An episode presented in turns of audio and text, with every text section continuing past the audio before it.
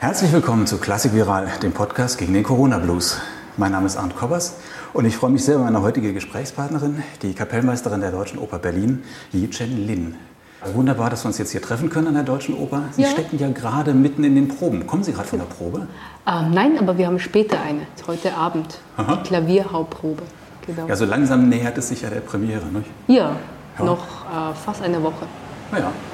Wie soll man sich eigentlich vorstellen? Als Dirigentin, als Pianistin, als Geigerin, als alles zusammen? Also im Moment hier habe ich die Position als Dirigentin. Genau. Ähm, sonst spiele ich auch Geige und Klavier, aber Haupt, also im Moment ist mein, meine Hauptberufung ähm, doch Dirigent. Und Menschen mögen das ja auch, ja, andere in Kategorien reinzustecken. Wie sieht es eigentlich mit der Nationalität aus? Sagt man taiwanesisch, chinesisch, österreichisch? Ich bevorzuge taiwanesisch. Mhm. Alles andere, ja, wie man das dann später schreibt, ist mir eigentlich, also ich, ja, für mich bin ich Taiwanesin. Oh ja. Genau. ja, vielleicht können wir ja mal zunächst auf die Biografie zu sprechen kommen. Mhm. Sie sind ja in Taipei geboren und aufgewachsen, genau. zumindest die ersten acht Jahre ne, mhm. da verbracht. Und ich habe gelesen, mit fünf Jahren haben Sie schon begonnen, Geige zu lernen. Es war vielleicht auch noch früher. Noch früher sogar? Ja, weil ähm, mein Großvater hat kleine Kinder unterrichtet auf der Geige. Und wir haben zu Hause sehr viele kleine Instrumente rumliegen gehabt und wir haben das einfach als Spielzeug auch schon genommen. Deswegen ist es ein bisschen schwer zu definieren, wann der Anfang war, mhm. aber es war auf jeden Fall relativ früh. So mit drei, vier hat man schon das Instrument in der Hand gehabt. Ja. Aber sind Sie denn mit westlicher klassischer Musik groß geworden? Ja, also er hat westliche klassische Musik, quasi Geige an kleine Kinder, hat, hat er unterrichtet. Genau. Aber das war noch eher ungewöhnlich, oder? oder? Ja, er war doch, also ja, es gab nicht so viele in seiner Generation, mhm. aber er wollte das unbedingt machen, ähm, hat angefangen mit der Geige, um eine eigentlich war er Sportler, mein Großvater, aber dann wollte er wohl eine Dame beeindrucken und ist auf die Geige äh, umgestiegen und äh, so hat das angefangen. Genau. Und dann hat er uns das auch weitergegeben. Er hat auch zu Hause diese sogenannte Suzuki-Methode praktiziert.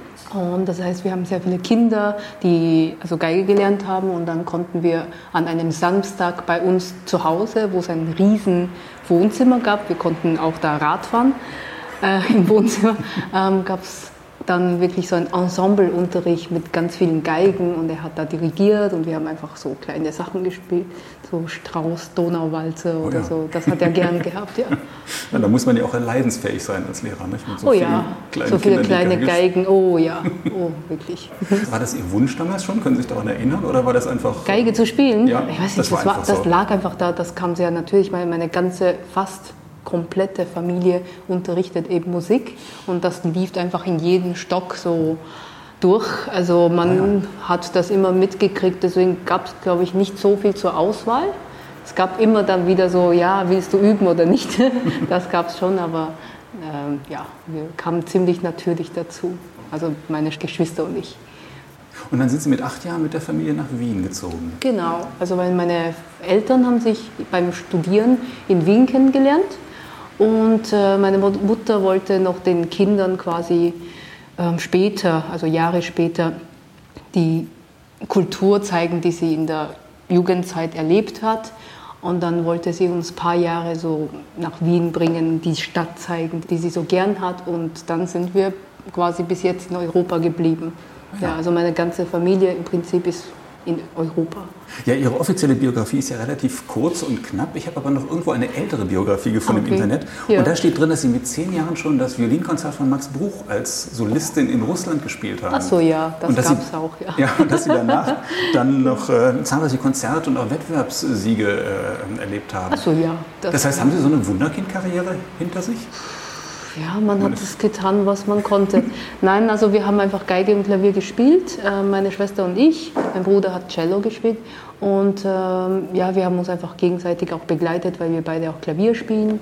Und so kam ich auch ein bisschen also ins Dirigieren, weil ich relativ jung, so mit 10, 11, die ganzen Geigenkonzerte auch für meine Schwester begleitet habe. Und ähm, ja, dann haben mich einfach so Dirigenten im Konzert gesehen und mich gefragt, du, weil ich habe damals, also so wie die Kinder das so machen, ich habe damals alle Noten immer verloren.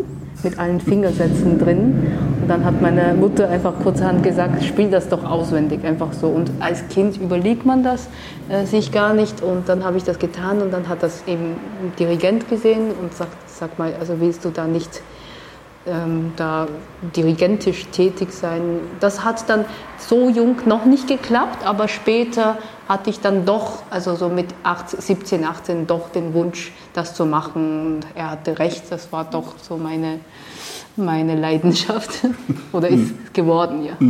Genau. Ja, und dann haben wir mit 18 ja auch angefangen ähm, zu, studieren. zu, studieren. Genau, so ein bisschen vorher angefangen, mich damit zu beschäftigen. Natürlich, wenn man Klavier spielt und so. Also mein Lehrer hat immer dann immer gesagt, wenn ich irgendeine Klaviersonate gespielt habe, trotzdem, ja, das ist die Oboe hier, das sind die Bässe hier. Und das hat schon sehr viel Idee gegeben. Also ein Klavierlehrer war Russe und er hat bei Schostakowitsch auch Instrumentation gelernt.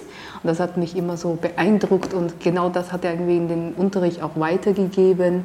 Und äh, eben diese Farben, also von den Instrumenten. Und dann hat es mich schon sehr gereizt, das auch so auszuprobieren. Und das konnte ich dann im Studium, also in Wien machen.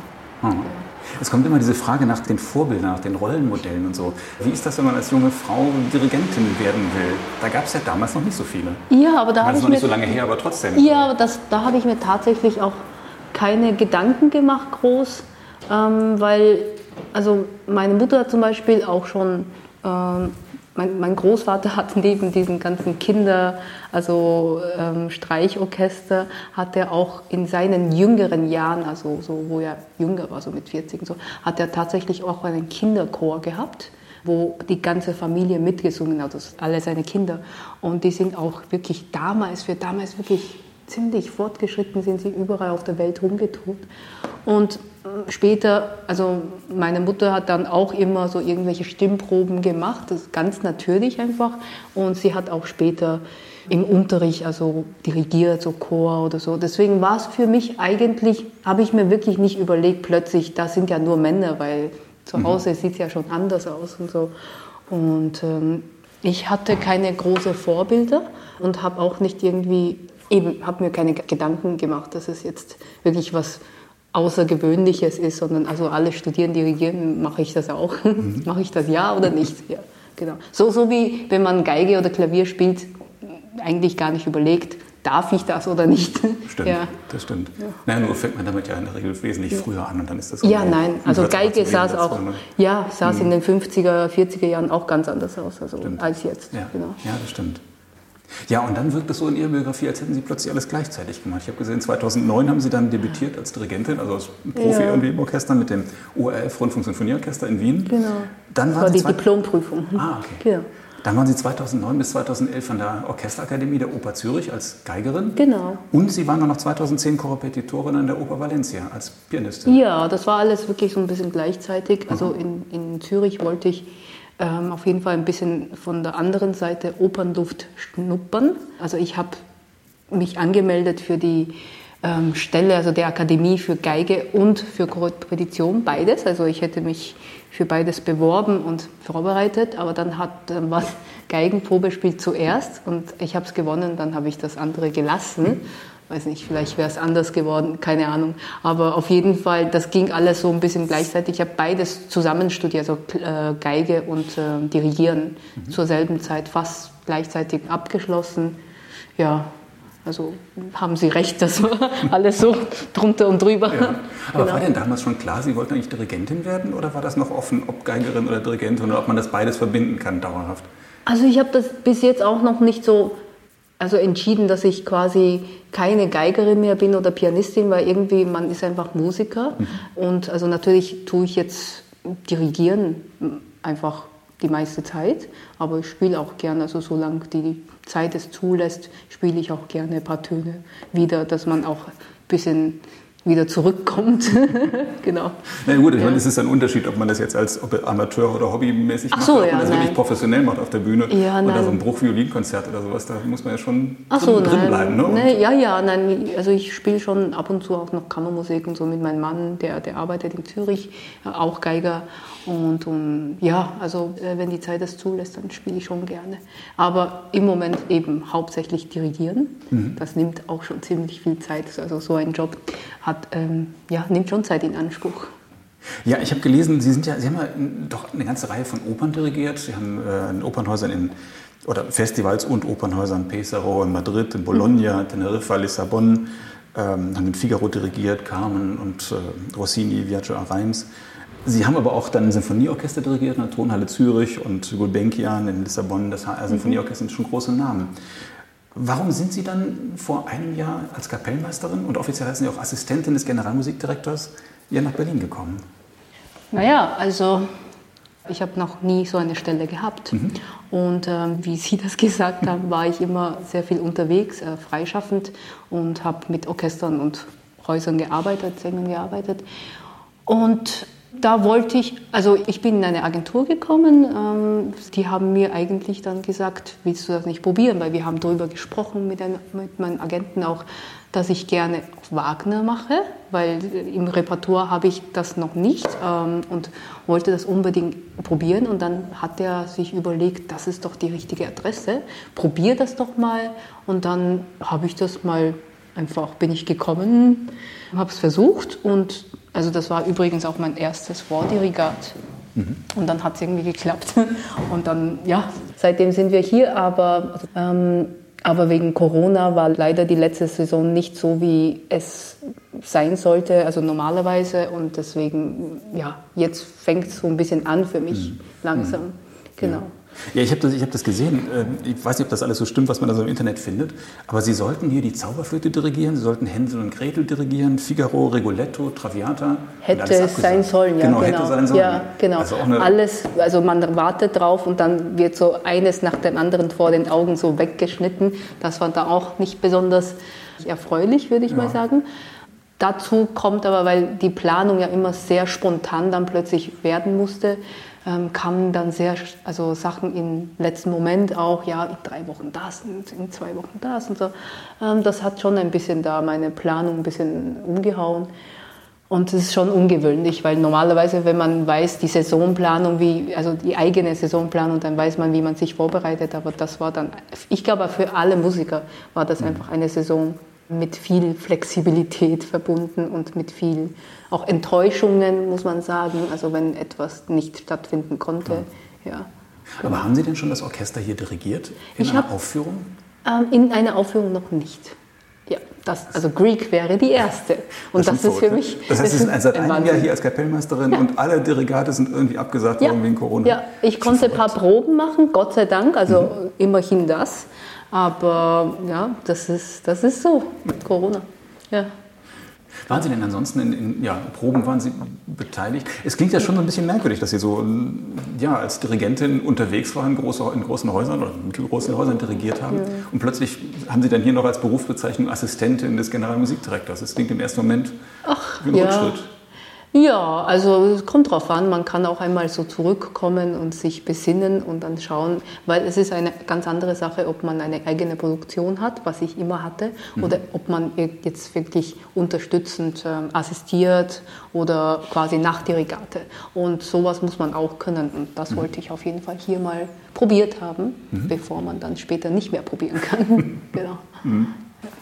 Und da kann man auch noch von profitieren, auch als. Äh, oh ja man kann immer was lernen. Dirigentin, die schon zehn Jahre irgendwie Berufserfahrung hat, ist trotzdem ja, gut nochmal. Man kann immer was lernen. Genau. Ja. Obwohl dieser Job ist wirklich eher mehr für so ein, ich sag mal, ein, ein Single, der oder sie, die also wenig anderes zu tun hat, weil man ist wirklich sehr gebunden an, ans Haus. Was ich auch sehr schön finde, also weil man ist dann in einer Stadt, nicht so wie vorher da, mhm. mal da und so, ähm, bin ich froh. Und Berlin ist also wirklich da in unserer Ecke finde ich wunderschön.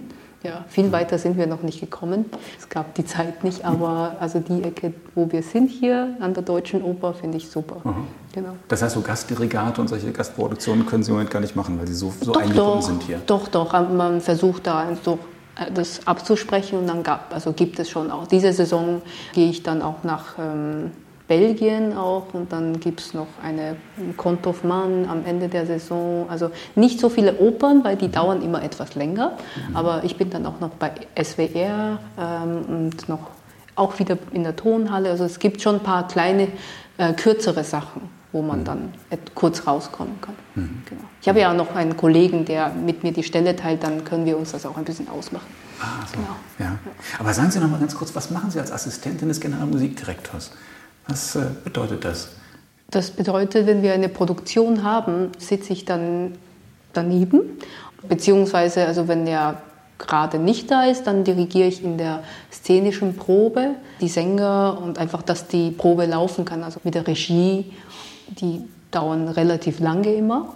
Also dann dirigiere ich und dann kommt er und ähm, wenn er mit dem Orchester arbeitet, dann sitze ich hinten, höre mir ein bisschen Balance an, also wie es zwischen Orchester und der Bühne aussieht, ob alles durchkommt, wie es im Orchester wirkt. Das ist im Prinzip mein Job. Ja. Mhm. Wir haben den Namen noch gar nicht genannt. Donald Wanikels ist ja hier im Haus der Ja, genau, ist mein Chef. genau. genau. Äh, sind Sie denn auch in die, in die musikalische Interpretation, in die Arbeit mit der Partitur irgendwie eingebunden? Machen Sie das zusammen oder ist es dann doch so, dass, dass er das entscheidet? Also letztendlich entscheidet dann, dann der Chef. Mhm. Äh, also ich assistiere nicht nur den Generalmusikdirektor, sondern auch sehr viele Gastdirigenten, die herkommen. Und der, der dirigiert, hat wirklich zu entscheiden da mhm. vorne. Mhm. Natürlich spricht man über Sachen und es hängt auch sehr oft von der Regie ab und so, aber eigentlich muss ich mich danach richten. Und das ist für mich ein neuer Aspekt, mhm. also ein sehr interessanter, weil da kriegt man sehr viele neue Impulse. Weil genau. sie sehen, wie andere mit der, mit der Partitur umgehen. Genau. Oder auch wie sie in der Probe irgendwas vermitteln und genau. wie man es machen sollte oder wie man es vielleicht auch nicht machen sollte.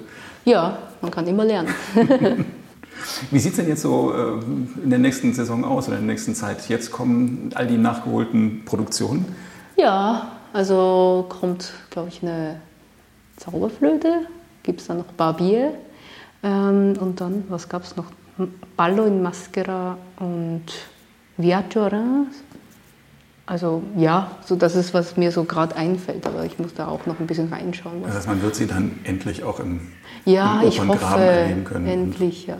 Und auch beim Applaus dann vor dem, vor dem Vorhang. Ja, also jetzt gerade erstmal bei Turnage. Genau, das sind wir, genau. also das ist das Erste vor dem Ziel, also genau. vor den Augen. Ja. ja, dann machen wir noch mal kurz den Werbeblock. Warum sollte man die Produktion Greek von Mark Anthony Turnage Ach, suchen und kennen? Was, äh, weil was erwartet es, einen da? Weil es ganz was anderes ist, als was man sonst in der Oper hören würde.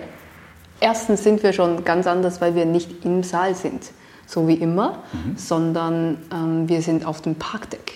Das hatten wir schon letztes Jahr, glaube ich, da also gehabt mit äh, Rheingold, also nicht ich, aber mhm. es gab schon. Ähm, aber jetzt wird die, also der Parkdeck der Hauptdarsteller quasi, bis die Saison so richtig, also im Saal beginnt. Ja, das ist etwas Spezielles, weil man sitzt Open Air, man, man probt auch anders. Äh, wir mussten zum Beispiel vorgestern eine Probe, die stattgefunden hätte, mussten wir wirklich warten. Also zwei Stunden davon konnten wir nicht proben von drei, weil es geregnet hat. Und das sind so Faktoren, also die im Saal und im Haus nicht passieren. Ach, das heißt, Parkdeck ist oben, das oberste. Da ist keine Decke mehr drüber. Also das, Orchester, so, das Orchester ist abgedeckt. Mhm. Genau, also wir, wir sind quasi im Trockenen, außer der Wind kommt, dann regnet mhm. alles rein, das war eben der Fall die ganzen Sänger, also die vier, die wir haben, wir haben dazu kommen wir noch, die sind dann unten. Und wenn es regnet, dann werden alle bleiben nicht trocken. Und die Zuschauer sitzen auch draußen? Die Zuschauer sitzen auch draußen. Sehr schön Open Air. Es hat eine wunderschöne Akustik. Mhm. Also man glaubt das gar nicht so für Open Air, aber es hat überhaupt keinen Bedarf an Verstärkung. Also wir werden das da und dort machen, weil das Stück ähm, da und dort es fordert oder nötig hat oder beziehungsweise es ist vorgeschrieben, aber eigentlich bräuchte man dort überhaupt keine Verstärkung, weil es so geschlossen, jedoch offene Akustik hat und es, es klingt wirklich schön. Ja, genau. Mhm. Glaubt man gar nicht, es sieht ganz anders aus. Das ist Punkt 1, wieso mhm. man sich darauf freuen soll. Und Punkt 2, die Musik ist sehr, sagen wir mal, auch anders, als was man so erwartet. Nicht nur so, wow, schöner Klang und so, sondern es kann sehr ähm, hat sehr viele Ecken und Kanten, sehr viele Charaktere. Der Komponist Mark Anthony ähm, Turnage hat sehr viele Stilrichtungen eingemischt. Ja, man hört Jazz, man hört Rock, man hört Rap, Pop. Ich weiß nicht, was man noch alles einpacken kann. Und dann hört man da und dort ein, also Anklängen von Impressionismus, Expressionismus. Ähm, das ist wirklich also sehr bunt gemischt, aber man hat quasi einen sehr schönen Einklang trotzdem. Und es ist kurz, mhm. also wir haben zwei Akte, aber es dauert wirklich eine Stunde 20, aber sehr intensiv. Ja, also es basiert auf eine sehr bekannte Geschichte, also bekannte Mythologie von Ödipus. Ähm, aber es wird in modernem London quasi, also modern, ähm, damals modern 80ern, mhm. Ähm, verlegt, in einem sehr rauen Milieu. Und die Sprache ist unglaublich derb, also für alle, die gerne fluchen und also sowas gern hören. Mhm. Nein, Aber es wird auf Englisch gebracht oder wird es auf Deutsch? Auf Cockney English sogar. Aha. Also es gibt deutschen äh, Übertitel, mhm. aber es ist Cockney English und zwar ist das wirklich so ein Regiolekt, also so Soziolekt, Regiolekt.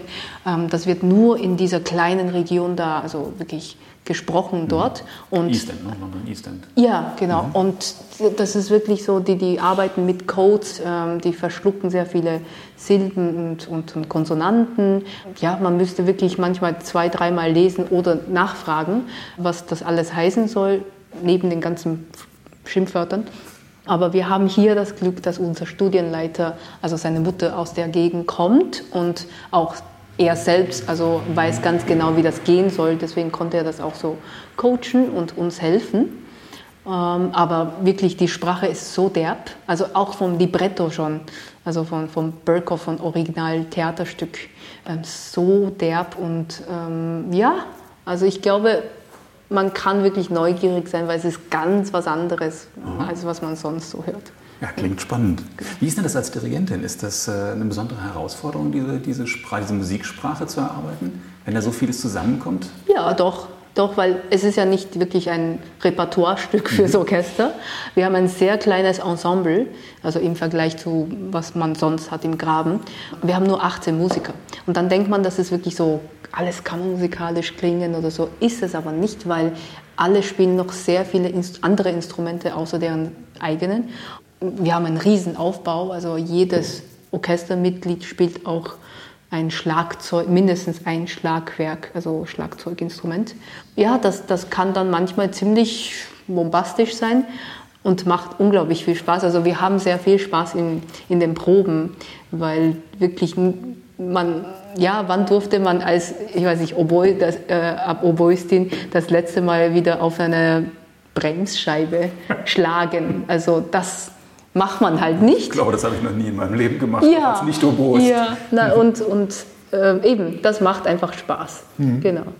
Wie weit sind Sie denn überhaupt als Dirigentin in die szenische Produktion eingebunden oder in diese Entwicklung der ganzen Produktion? Sind Sie da relativ spät dazugekommen oder sind Sie seit Anfang an dabei? Nein, weil ich ja eigentlich direkt im Haus bin, war ich also eigentlich von Anfang der Proben an dabei und wir haben auch schon vor den Proben, also die Pina Karabulut und ich, haben schon vorher etwas gesprochen über die Ideen und so, aber ja, so arbeitet man sich zusammen. Mhm. Genau.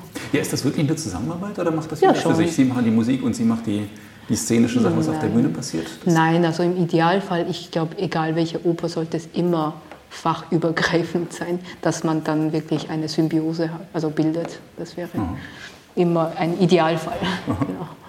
Und Sie haben ein gutes Gefühl, jetzt eine Woche vor der Premiere. Ja, also wir haben, ja, wir hoffen einfach, dass wir für die Proben, jetzt morgen haben wir zwei Bühnenproben draußen eben mit Orchester und ähm, hoffen einfach, dass wir gutes Wetter haben, dass wir proben können, sonst wird das ein bisschen äh, traurig. ja, nein, aber wir haben schon etwas angefangen und, und ja, es wirkt gut. Mhm. Genau. Das heißt, Sie proben auch nicht dann irgendwie im Probensaal, sondern alles draußen? Wir proben draußen. Ja. Wir haben in, Originalbedingungen. Genau, wir haben innen angefangen vor dem Sommer, weil natürlich nicht alles aufgebaut werden konnte. Ähm, das ist eine ganz andere Gegebenheit. Aber jetzt haben wir eine sehr kurze Periode jetzt auf dem Parkdeck schon geprobt. Und das ist auch ganz was Neues, weil, also für uns alle, weil normalerweise sitzt das Orchester quasi vor den Sängern, beziehungsweise der Dirigent oder die Dirigentin auch, dass ich quasi die Sänger auf der Bühne sehe. Aber hier ist es genau umgekehrt wegen den Platzverhältnissen. wir sind oben und die Sänger spielen unten. Und wir müssen alles über Monitore machen. Und das bei so einem relativ komplexen Stück ist schon mit sehr viel, sagen wir mal, erstens Technik, aber auch schon ja, mit vielen Challenges verbunden. Mhm. Genau. Mhm. Aber also bisher mhm. läuft es. Gut. Das heißt, den Sängern geben Sie dann die Einsätze Richtung Monitor? Richtung Kamera. Oder und Richtung die sehen mich, da, genau, Richtig, ich, ich muss dann mir vorstellen, dass mhm. ich die vor mir habe und dann manchmal, wenn die nah genug sind, dann kann ich auch so nach hinten gehen, so wie ein Konzert. Aber ja, da gebe ich so in die Leere so ein bisschen, muss mir die Szene dann vor mir vorstellen. Mhm. Ja. Aber Sie haben schon auch einen Monitor, wo Sie sehen, was auf der. Das haben wir dann, das haben wir dann noch ähm, dazu hin, also mhm. hingefügt, weil manchmal muss mhm. man eben wissen, wo die gerade sind. Ich kann die Musik nicht einfach ja. irgendwo anfangen. Genau. Ja. Das heißt, Sie gucken auf die Musiker und Sie gucken auf den Monitor und ja, ja, alle genau. Es geht wirklich, also es wird auch der ganze, Sie werden das, alle, die kommen, werden sehen, der ganze Platz wird genutzt, mhm. also wird auch bespielt und dann ja, da gibt es so einiges zu schauen. ja. Ja. Wie ist das eigentlich überhaupt so in einer normalen durchschnittlichen Opernproduktion? Müssen Sie oft den Sängern Einsätze geben? Ja. Oder ist es schon so, dass die Sänger eigentlich wissen, wann sie drankommen und äh, den Dirigenten eigentlich nicht brauchen? Doch, also vor allem bei so einem Stück, weil es ja auch für die mhm. nicht Repertoire mhm. ist, ähm, muss man schon also relativ viele Einsätze geben. Und ja, aber wir haben vier tolle Sänger, auch teilweise sehr erfahrene und also die wissen genau, was sie zu tun haben. Und ähm, ja, mit dem Monitor müssen wir einfach schauen, weil ähm, je nach Lichtverhältnissen, also wenn es noch zu hell ist, sieht man die dann nicht so gut, äh, die Monitore. Es muss dunkel werden. Das ist gut. Also immer am Abend proben wir sehr gut. Mhm. genau, aber man, man, muss tatsächlich Einsätze geben. Und, mhm. äh, es mhm. gibt genug zu tun. Ja. ja. aber ab und zu mal solche Herausforderungen anzunehmen, so Wagnisse einzugehen, ja. ist auch eine gute Sache. Ne? Ist es sehr gut, ja. Ist eine gute Übung. Mhm. Es werden dann sechs oder sieben oder acht Vorführungen sein oder Aufführungen sein? Ja, ich glaube sieben.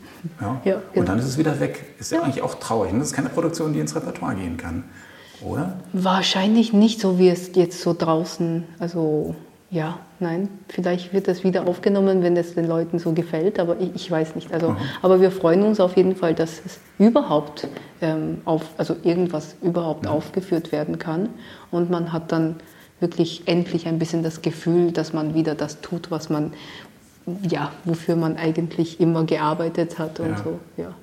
Ja, wobei Sie ja gesagt haben, das klang vorhin so, also Sie hätten jetzt nicht Däumchen gedreht die letztes das Jahr über.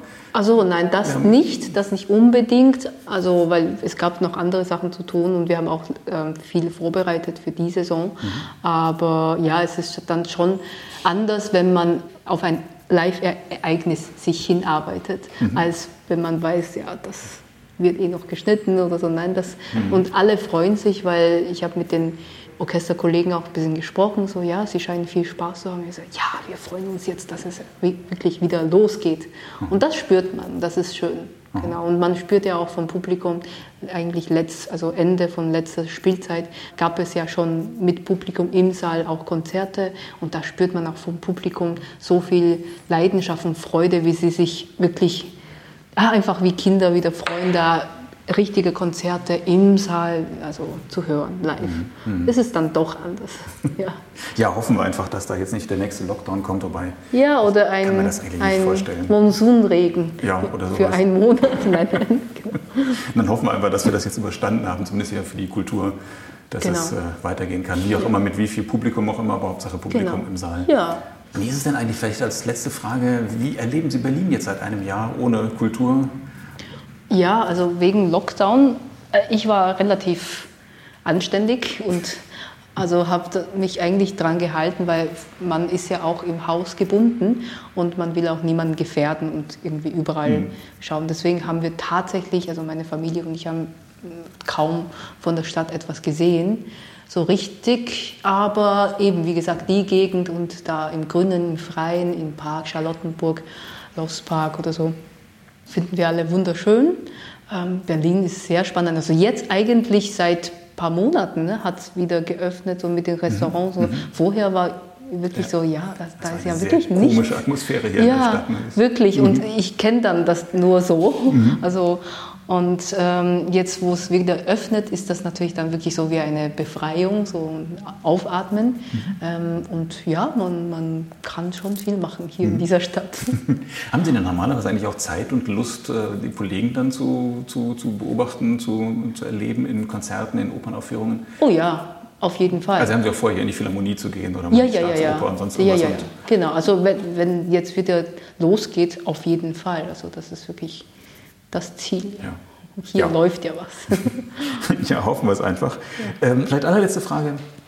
Wenn äh, Sie mal irgendwie so der Corona-Blues oder sonst ein Blues überkommt und Sie so ein bisschen durchhängen, gibt es irgendeine Musik, die Ihnen hilft, wo Sie sagen, äh, dann geht es mir wieder gut? Das weiß ich, wenn ich die auflege oder wenn ich die spiele für mich, dann Hm. habe ich wieder Schwung. Es ist je- also jeden Tag etwas anders. Ähm, nein, wirklich, da gibt es eine große Liste. Also das dauert zu lange. Aber ich höre mir, ich weiß nicht, also manchmal, wenn ich mir eine Schubert-Sonate, äh, Sonatine anhöre mit Geige und Klavier, gespielt von Grumio, das ähm, versetzt mich ein bisschen in meine Kindheit, weil wir das immer sonntags zum Frühstück ähm, gehört haben. Und das macht mir schon immer gute Laune. Aber ja, das ist, also jede Art von Musik, finde ich, mir persönlich, ähm, kann an verschiedenen Tagen was Verschiedenes bewirken. Und ich finde sogar Turnage hat manchmal da, also wenn man da ähm, das macht, das gibt schon sehr viel her, weil das ist einfach so rockig und äh, das macht schon Spaß. Ja. Ja. Also ja, ich finde Musik hören tut schon, man kann auf jeden Fall sich lange beschäftigen. Ja, dann sage ich vielen Dank fürs, Gespräch, Freundin. Dankeschön. Und vielen Dank fürs Zuhören.